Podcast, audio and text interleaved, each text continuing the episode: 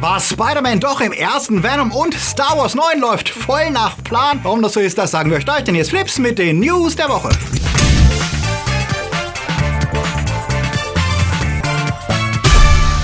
Themen der Woche. The Irishman verjüngt De Niro, Joker im Endspurt, warum Filme im Fernsehen scheiße aussehen, Breaking Bad kommt wieder, Sklaverei in Minecraft, was taugt der dunkle Kristall und warum es keinen Hulk-Film geben wird. Flips wird im September unterstützt von unseren Flips Guardians. Anja Scholz, Akoya, Daniel Schuh, Bert Waslöper, JFK Faker, Sepp Kerschbaumer, T-Unit CB, Silko Pillasch, Dark System, Sterntor 1, Alter I und Wir, Tony Barth, Derby, Luca Kamens, Marc-André Schreiber und Nanoska. Ein großer Dank geht auch an unsere Flips Junior Guardians. Vielen Dank für euren Support. Wenn dir unsere News gefallen, drück auf den Abo-Knopf. Und für News unter der Woche folg uns auf Twitter, Facebook oder Instagram. Netflix ärgert sich ja seit einer ganzen Weile mit den begehrten Preisverleihern wie Oscars, Golden Globe und Co. und Festivals wie Cannes herum, die immer einen Kinostart fordern, damit Filme für Preise nominiert werden können. Was wohl einer der Gründe ist, warum Martin Scorseses Epos The Irishman, das er mit Starbesetzung wie De Niro, Al Pacino, Harvey Keitel, Anna Paquin und Joe Pesci dreht, jetzt in den USA im November gleichzeitig zum Streamingstart auch einen Kinostart erhält. Bei Roma hat das im vergangenen Jahr ja geklappt und drei Oscars gesichert, unter anderem den Regie-Oscar. Die epische Gangster-Story wird mehrere Dekaden umfassen und wir werden die Stars dabei wohl digital verjüngt,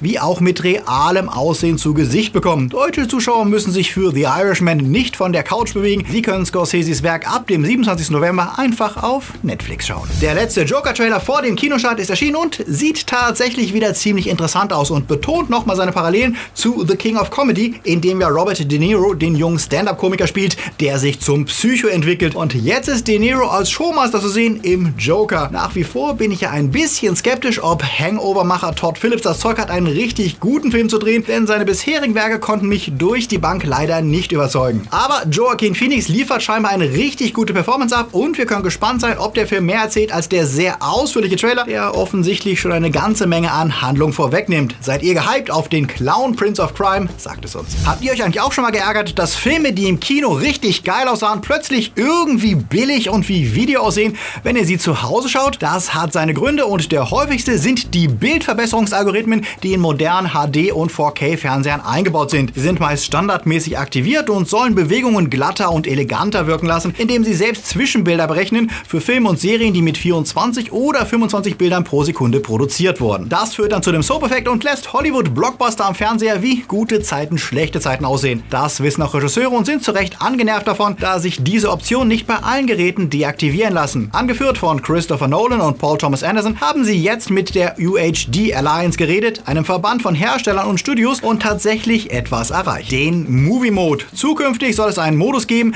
der alle fernsehinterne Bildverbesserung ausschaltet, um die Filme genau so zu zeigen, wie sie der Regisseur gedacht hat. Ohne Soap-Effekt. Das heißt, zukünftig werden Filme so kodiert, dass sie den Geräten sagen, schalt mal in den Filmmaker-Mode und ignoriere alle anderen Einstellungen des Geräts. Unterstützt wird das Ganze von James Cameron, M. Night Shyamalan, Ryan Johnson, Ava DuVernay und natürlich auch von Martin Scorsese, der das Ganze zusammen mit Nolan in einem Video erklärt. Für Filmfans auf jeden Fall eine richtig gute Nachricht und bis dahin schaltet am TV einfach die Bildklettung am besten von Hand aus, wenn ihr Filme schaut. Breaking Bad kommt wieder, zumindest für einen Netflix-Film. El Camino wird der heißen und der bekam ebenfalls einen Teaser-Trailer letzte Woche, in dem wir erfuhren, dass wir dort wohl Jessys weitere Abenteuer erleben werden, nachdem er nach Walter Whites Tod vor dem Gesetz fliehen muss. Und die Fans können sich freuen, denn wie das Ganze ausgeht und ob es tatsächlich Verbindungen zur Better Call Saul Serie gibt, das wissen sie schon ab dem 11. Oktober, wenn El Camino im Stream veröffentlicht wird. Freut ihr euch drauf? Lasst es uns wissen. Fast zwei Wochen ist es schon her, dass die Meldung die Filmwelt erschütterte, dass Sony und Marvel getrennte Wege gehen. Und auch wenn viele Fans auf eine schnelle Lösung hofften, die es Spider-Man ermöglicht, im MCU zu bleiben, bisher sieht es nicht danach aus. Sowohl Kevin Feige als auch Tom Holland bestätigten vorläufig erstmal den neuen Status quo und betonten nach der D23, man sei happy, dass es überhaupt für fünf gemeinsame Filme gereicht habe. Weswegen es bei den Fans auch nicht so geil ankam, dass Sony diese Woche zeigte, wie gut es aus Marvels Regelbuch gelernt hatte, denn sie werden Far From Home dieses Wochenende nochmal ins Kino bringen als Extended Cut mit vorher nicht gezeigten Szenen. Also genau der Dick-Move, den Marvel mit Avengers Endgame gebracht hatte, um Titanic als bester Film zu entthronen. Da die Stimmung eh gereizt ist, reagierten viele Fans auf die Ankündigung wenig happy, Ich gehe da nicht rein, bis Sony Marvel die Rechte zurückgibt, schrieben einige. Wobei man sich natürlich fragen darf, warum Sony, denen die Rechte nun mal gehören, etwas anders machen sollte, als den derzeitigen Erfolg nochmal zu melken. Interessant, diese Woche kam auch noch eine Geschichte an sich, die vielleicht mit erklärt, warum Sony so hart bleibt und sich nicht auf eine 50% Co-Produktion mit Marvel einlassen wollte für kommende Filme. Wie der Schauspieler Jay Washington im Collider Podcast erzählte, hatte Tom Holland für den Venom-Film tatsächlich ein Cameo gedreht. Darin soll er in einer Szene kurz in Straßenklamotten zu sehen gewesen sein und quasi durchs Bild gelaufen. Wie wir wissen, verbot der Vertrag zwischen Sony und Marvel, dass Hollands MCU Spider-Man und Peter Parker im Venom-Film, der nicht zum MCU gehörte, auftaucht. Sony, die natürlich das Publikum gerne glauben lassen wollen, dass alles in einem Universum spielt, argumentierten, wir zeigen ja nur Tom Holland kurz und sagen nicht, er sei Peter oder Spider-Man. Marvel fand das wenig lustig und verlangte, die Szene rauszuschneiden, denn für sie war klar, nur die Filme, die wir kreativ kontrollieren, sind MCU und Venom gehört nicht dazu. Das könnte zu Sonys harter Haltung und der Entscheidung, Spider-Mans Rechte wieder zurückzunehmen und nicht mehr zu teilen, beigetragen haben. Und da die Produktion von Venom 2 mit Andy Serkis als Regisseur in den Startlöchern steht, der ja selbst als Claw schon im MCU mitgespielt hat und sich dabei etwas auskennt, ist klar, dass sie jetzt ihr ersehntes Crossover haben können und Spider-Man einen Gastauftritt verschaffen, wenn Venom gegen Carnage ins Feld zieht. Zu diesem Zeitpunkt ist es auch nochmal spannend, einen Blick auf die rechte Verteilung der Figuren zu werfen, die The Geek Twins gerade nochmal aktualisiert auf Twitter geteilt haben. Und da sehen wir ganz klar, wie verzwickt das Ganze ist, denn auch wenn Marvel dank der Übernahme von Fox jetzt die Rechte an den Fantastic Four und X-Men wieder hat, es gibt immer noch eine Menge Figuren, die sie nicht nutzen können. Dazu gehören zum Beispiel alle Figuren, die Netflix in seinen Serien genutzt hat. Daredevil, Jessica Jones und Co. Denn auch wenn Netflix alle Serien abgesetzt hat, gibt es eine Sperrklausel, die Marvel verbietet, die Figuren bei sich sofort einzusetzen. Interessant auch, sowohl Netflix als auch Sony halten Rechte an der Figur Kingpin, die ja bei Daredevil wie auch bei Into the Spider-Verse auftauchte. Außerdem hat Sony natürlich die Rechte an allen 900 Helden und Schurken der Spider-Man-Comics von Green Goblin bis Carnage und Doc Ock. Aber das ist noch nicht alles, denn als Produzenten der früheren Hulk-Filme hat auch Universal noch Rechte am Hulk und Figuren aus dessen Kosmos, was einer der Gründe ist, warum Hulk im MCU keinen Solofilm mehr bekommen hat, sondern nur als Gast bei anderen wie Thor auftauchte. Und spannend ist auch Namor, der Submariner, der ja als heißer Gegner für Black Panther 2 gehandelt wird, aber auch vom Regisseur von Doctor Strange 2 angeteased wurde. An ihm hält Marvel auch nicht die alleinigen Rechte. Was heißt, will Marvel Namor als Gegner nutzen, müssen sie sich mit Universal einigen oder ihn, wie beim letzten Hulk-Film, sogar als Co-Produzenten Rechte gewähren. Es bleibt also alles sehr kompliziert. Und wir sollten uns jetzt erstmal eine Weile darauf einstellen, dass Spidey nicht mehr im MCU ist. Und denkt dran, wenn ihr euch unsicher seid, es gibt eine neue Webseite, die extra eingerichtet wurde, um zu checken, wie der derzeitige Stand ist. Unter Is Spider-Man Back in the MCU Yet.com könnt ihr schauen, wie es aussieht. Und zwar so. Star Wars hat letzte Woche mit dem Special Look der Spekulation, ob Doppelschwert Ray jetzt böse wird und was das Atmen von Darth Vader am Ende zu sagen hat, für viele Spekulationen gesorgt. Was ja auch gut ist, denn Trailer sollen ja neugierig machen, ohne zu viel zu verraten. Was J.J. Abrams diese Woche allerdings in die Wire verriet, ist, dass Episode 8 seiner Vision für Star Wars nicht geschadet habe. Fans sind ja sehr frustriert über viele der radikaleren Entscheidungen, die Ryan Johnson für seinen Film traf, wie Snoke zu töten oder Rays Eltern als egal abzutun. Doch Abrams beteuert, keine Entwicklung, die er mit Episode 7 angefangen habe, wäre dadurch tangiert worden. Er sagt allerdings auch, es gäbe mehr über Rays Eltern zu wissen, als wir bisher gesehen haben, was schon irgendwie danach klingt, dass Kylos Aussage als Lüge enttarnt wird. Und überraschend, Kathleen Kennedy sagte gegenüber Yahoo, es sei von Anfang an geplant gewesen, Imperator Palpatine zurückzubringen. Sie hätten am Anfang zwar nicht genau gewusst, wie, aber die Idee wäre da gewesen. Ha, ja, da sind wir ja beruhigt, denn zwischenzeitlich hätte man ja fast die Idee bekommen können, Lucasfilm habe gar keinen Masterplan für die letzte Trilogie und würde einfach so herumstolpern und Filme drehen. Wie das Ganze weitergeht und welche Theorien als nächstes kommen, wir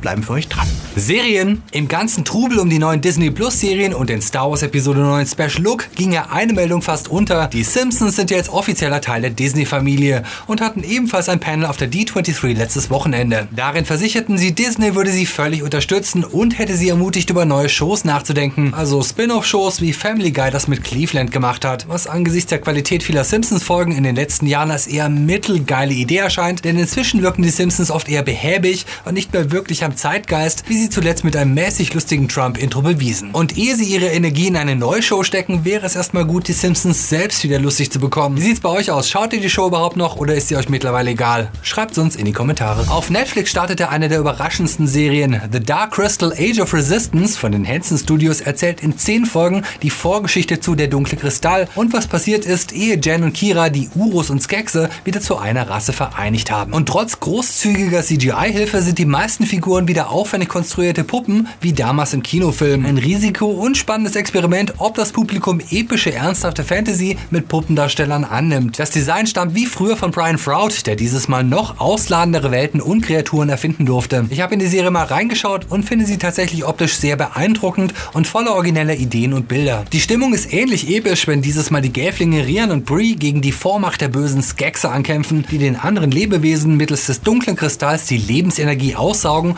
um selbst unsterblich zu sein. Und gerade die Skexe sind wieder das Highlight der Show. Diese Mischung aus Vogel, Krokodil und Skelett sind tatsächlich wunderschön eklig anzusehen. Etwas enttäuschend sind die Gelflinge, die schon im Film nicht die beste Mimik hatten und auch hier wieder eher mit starrem Blick und Gesicht herumlaufen. Da hilft es auch nichts, dass sie im Original von Taron Egerton und Anya Taylor-Joy gesprochen werden, die die stimmliche All-Star-Cast abrunden. Die ausdrucksstärksten sind die Gelflinge leider nicht und dass es so viele gibt und sie so eine zentrale Rolle spielen, könnte eine der Stolpersteine der Show werden. Und inhaltlich erinnert das Ganze etwas an Game of Thrones mit Puppen, so ernsthaft und komplex wird diese Fantasy-Welt erzählt. Weiter gucken werde ich auf jeden Fall und ihr solltet auch mal reinschauen in Der dunkle Kristall. Der Trailer für die neue Staffel von American Horror Story ist da und AHS 1984 springt mit geballter Macht auf den 80er Retro-Zug auf. Optisch und vom ganzen Style her wirkt das Ganze wie ein Best-of klassischer Slasher-Film-Klischees und könnte jede Menge Spaß machen für Fans, die Dutzenden Anspielungen von Freitag der 13. über die Klasse von 1984 bis zu Sleepaway Camp erkennen. Allerdings ist AHS dieses Mal etwas spät dran, denn Serien wie Scream und Stranger Things oder Filme wie Summer of 84 haben dieses Feld schon sehr ausführlich beackert und es bleibt zu sehen, ob sie einen neuen Twist für ihre Story finden. Ab November wissen wir dann mehr. Control ist gerade frisch für PS4, Xbox und PC erschienen. Auf letzterem sogar in aufwendiger Raytracing-Technik, falls ihr die entsprechende RTX-Grafikkarte von Nvidia habt. Ich habe auf der PS4 mal reingespielt in diese seltsame Story um eine Frau, die eigentlich das Rätsel um ihren vor vielen Jahren entführten Bruder aufklären will und die durch Zufall zur neuen Leiterin des FBC, des Federal Bureau of Control wird und rausfinden muss, was in deren Hauptquartier gerade abgeht. Denn das gesamte Gebäude steht unter Quarantäne,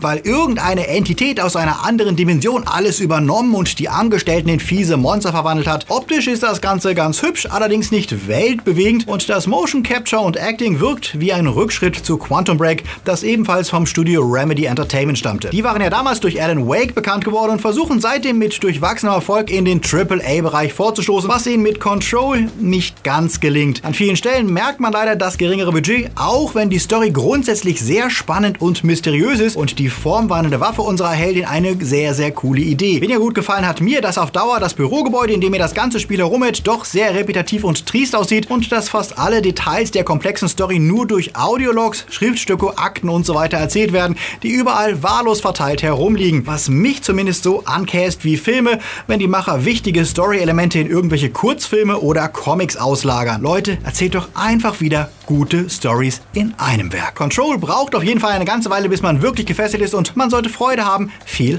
Hausaufgaben zu machen. Und während die Gaming-Welt gerade ihr eigenes MeToo erlebt oder Gamer stundenlang anstehen, um in WoW Classic nochmal ihre Kindheit aufleben zu lassen, um dann festzustellen, dass die Erinnerung doch besser war als das tatsächliche Erlebnis, gibt es auch noch andere weirde Dinge zu entdecken, denn Minecraft erlaubt Sklaverei und Kolonialismus. Was? Ja, tatsächlich. Der YouTuber Dan Olsen wollte eigentlich nur eine Katze in Minecraft adoptieren, aber da das nur in der Nähe von Dörfern und Einwohnern geht und dort, wo er gebaut hatte, kein Dorf war, entwickelte er ein kompliziertes System, wie er Einwohner von einem existierenden Dorf weit weg zu einem Fluss locken, sie in ein Boot schubsen und sie dann dorthin transportieren konnte, wo er war, um sie dazu zu bringen, ein von ihm gebautes Dorf zu besiedeln. Und wenn ihr jetzt denkt, wow, Einwohner gegen ihren Willen mit einem Boot zu einem anderen Ort bringen, um sie dort für sich arbeiten zu lassen, das klingt verdammt nach Sklaverei, Genau, das dachte sich Olsen dann auch und produzierte ein extrem spannendes Video-Essay darüber, dass der Grundgedanke von Minecraft, dass man in eine fremde Welt kommt und sie ausbeutet und seinen Wünschen anpasst, eine sehr westlich geprägte kolonialistische Idee ist. Klar haben die Macher von Minecraft natürlich nicht gesagt, lass mal Sklaverei simulieren, Dude, aber ihr System ermöglicht es, weil es mit einem kolonialistischen Grundhaltung programmiert wurde. Das Essay ist sehr sehenswert und auf dem Kanal Folding Ideas zu finden. Den Link packen wir euch unten in die Beschreibung. Ich glaube, da kommen sie, die Woche.